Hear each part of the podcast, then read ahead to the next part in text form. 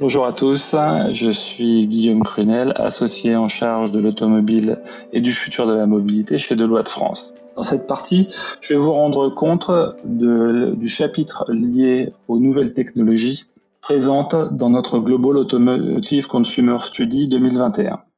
Parmi l'ensemble des thèmes qui sont couverts dans l'étude, je vais traiter deux points. Le premier lié à l'appétence des consommateurs à payer plus pour obtenir des véhicules plus technologiquement avancés. Et la deuxième, euh, la capacité des uns et des autres de par le monde à accepter de donner leurs données personnelles en échange de services complémentaires. Sur ce premier chapitre, euh, c'est-à-dire la capacité, l'appétence pour payer pour avoir des technologies supplémentaires, nous avons regardé euh, cette, question sur plusieurs dimensions. La première, c'est de la sécurité, la sécurité en véhicule. La deuxième, la connectivité.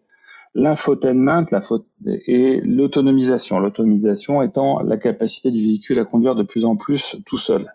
Et enfin, les développements de technologies qui permettent euh, d'évoluer d'un mode de combustion vers d'autres modes de propulsion, notamment l'électrique. La question qui est posée, euh, et de savoir euh, si euh, ces consommateurs de par le monde accepteront de payer 400 euros et au-delà pour obtenir des technologies complémentaires. C'est-à-dire, est-ce qu'on va accepter, comme depuis le, début, je dirais, de, de l'automobile telle qu'on la connaît, de payer plus pour avoir des services complémentaires dans le véhicule? Eh bien, la, réponse est, très mitigée en l'état, puisque aujourd'hui, euh, sur les technologies dites de sécurité, ce qu'on appelle les, ADAS, Advanced Driving Assistance System, on se rend compte qu'en fait, euh, de manière générale, entre 50 et 70% de la population de par le monde n'acceptera pas de payer 400 euh, euros ou plus, et donc s'attend d'une certaine manière à ce que ces améliorations euh, soit, soit faite dans le, dans le véhicule de manière quasiment gratuite, avec des différences. Dans certains pays euh, comme, comme l'Allemagne et, euh, et, et, le Japon, là on a, on, a vraiment une population qui considère que ça doit être dans le véhicule. 70% de la population refuse d'avoir ce genre de, de, technologie en payant plus cher. Par contre, dans d'autres pays, en Chine notamment, euh, là on, a, on est à 30% et donc il y a un marché qui existe euh, pour, euh, pour pouvoir, gérer monétiser ces, ces éléments-là. Sur la partie connectivité, le monde du, du, véhicule connecté, eh bien là, les, les résultats sont encore très très disparates. Prenez des grandes géographies, US, Allemagne, Japon, France. Là, on a entre 65 jusqu'à 80% de la population qui n'est pas prêt à payer. Encore une fois, la Chine se démarque avec 39% de la population qui, euh, qui euh, déclare euh, vouloir accepter de, de, payer plus cher. C'est encore cette tendance est encore plus forte dès qu'on parle de l'infotainment, où là, notamment en Allemagne ou au Japon, 82 et 86% de la population refuse, en tout cas n'est pas prêt à payer plus cher pour avoir ce genre de technologie. Sur la partie autonomisation, capacité du véhicule à conduire plus euh, tout seul, eh bien là, on est sur des, des données un peu plus euh, un peu plus disparates.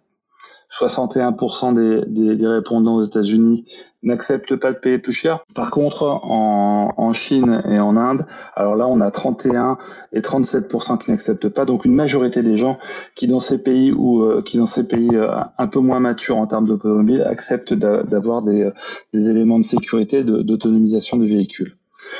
Pour ce qui est du, pour ce qui est du, euh, du passage à l'électrique, alors là, c'est probablement la catégorie qui est la plus euh, la plus euh, propice à avoir des, des prix des prix additionnels sur sur ces technologies-là, puisque quasiment on peut, environ 50 50% de la population sur toutes les géographies accepterait d'aller payer 400 euros ou plus pour avoir ce genre de, technologie. La réalité aujourd'hui, pour l'ensemble de ces éléments-là, c'est qu'une grande partie de la population aujourd'hui considère qu'il est normal que de manière incrémentale, les véhicules s'améliorent tout en maintenant euh, un prix euh, relativement stable, ce qui va créer des situations compliquées ou en tout cas euh, va nécessiter de la part des constructeurs euh, imagination et innovation pour pouvoir valoriser dans les prix les investissements extraordinairement importants qu'ils vont développer sur l'ensemble de ces technologies. Plus rapidement, sur la partie des, euh, des, euh, des, données personnelles, une grande question se pose aujourd'hui sur la capacité euh, de, des, des, services à fonctionner. C'est-à-dire, je donne mes données personnelles en échange de services complémentaires sur l'état des routes, la sécurité, la capacité à, à éviter des, des, bouchons, obtenir un certain nombre d'éléments, notamment en, en, termes de euh, maintenant pré prévisionnel. Et là, ce, dont, ce, qu'on se rend compte, c'est qu'une majorité, quand même, entre 60 et 80% euh, des gens, selon les, ces géographies, euh, acceptent euh, et de manière assez assez forte euh, un échange entre données personnelles et informations, géolocalisation, amélioration de la, de la conduite sur la route, identification des bouchons ça, c'est quelque chose qui, euh, qui est aujourd'hui euh, euh, clairement accepté. De la même manière, sur un certain nombre de pays, notamment les pays asiatiques, Corée, Chine, Inde, là, on, va accepter de manière très très importante, quasiment 80% systématiquement, d'échanger ces informations personnelles en échange d'informations sur l'état de la route, euh, avec une, idée autour de, la sécurité et euh, de la prévention euh, des, potentiels accidents. De la même manière, euh, sur sur ces pays-là, l'échange de données personnelles contre, je dirais, des, éléments liés à la maintenance prédictive des véhicules est totalement accepté. Ce qu'on voit, se dessiner de manière générale, c'est un monde avancé euh, occidental, euh, US, euh, Europe, euh, Japon, qui est assez euh, réticent à donner à donner ces informations personnelles, c'est-à-dire entre 50 et 60 de la population l'accepte, mais quand même une grosse partie qui n'accepte pas. Et, et, et, sur d'autres pays, notamment Corée, Chine, Inde, beaucoup plus de facilité à, à fonctionner comme cela avec des, des moyennes entre 70 et, et 80 donc euh, quelque part, toujours des difficultés existantes sur la, protection des données personnelles, mais euh, des, euh, des, chiffres qui vont de plus en plus vers un échange entre données personnelles et services comparé à nos études précédentes.